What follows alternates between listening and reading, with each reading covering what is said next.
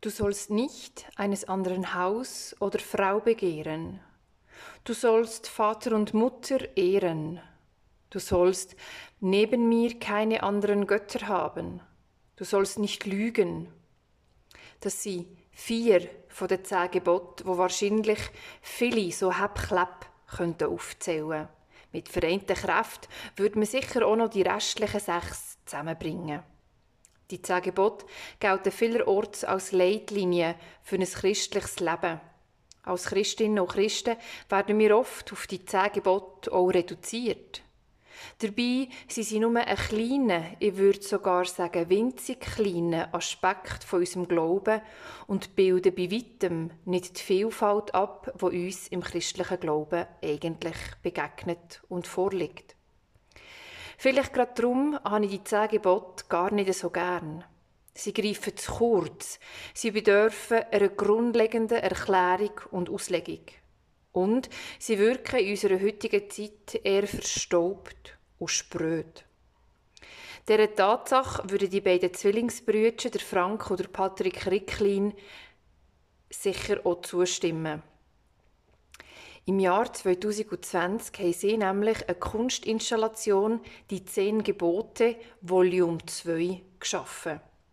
Ein Kunstwerk, das aus einer Tonne Sandstein besteht und zehn Gebote aufführt, wie sie eben in die heutige Zeit könnten passen oder auch könnten wirksam sein.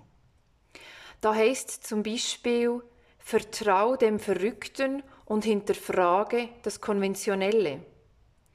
Oder wage dich in neue Gebiete vor und überrasche dich selbst. Oder suche nicht nach Kunden, finde Komplizen.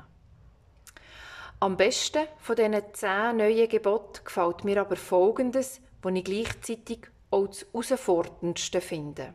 Es heißt, halte Kritik aus, sie ist Motor und Treiber des Diskurses.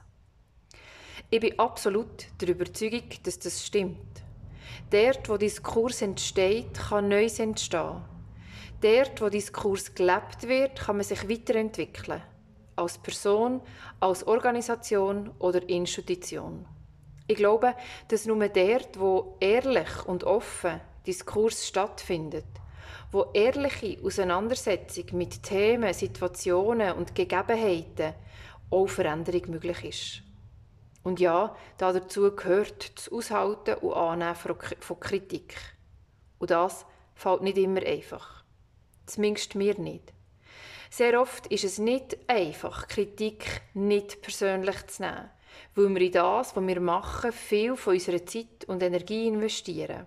Uns reingeben, uns auch als Menschen zeigen. Halte Kritik aus, sie ist Motor und Treiber des Diskurses.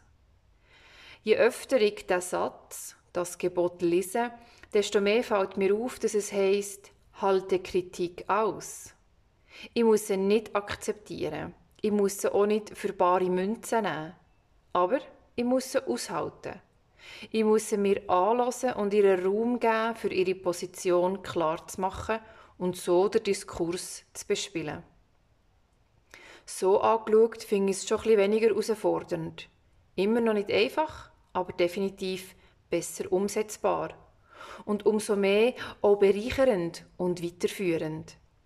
Aushalten vor Kritik heisst, sich Zeit nehmen, sich den Raum zu geben, darüber nachzudenken und mit dieser Überlegung näher in Diskurs einzusteigen. Helfen ihr mit, durch Kritik weiterzukommen und sich weiterzuentwickeln. Mein Name ist Silvia Stor und ich bin Pfarrerin in Muri-Gümligen.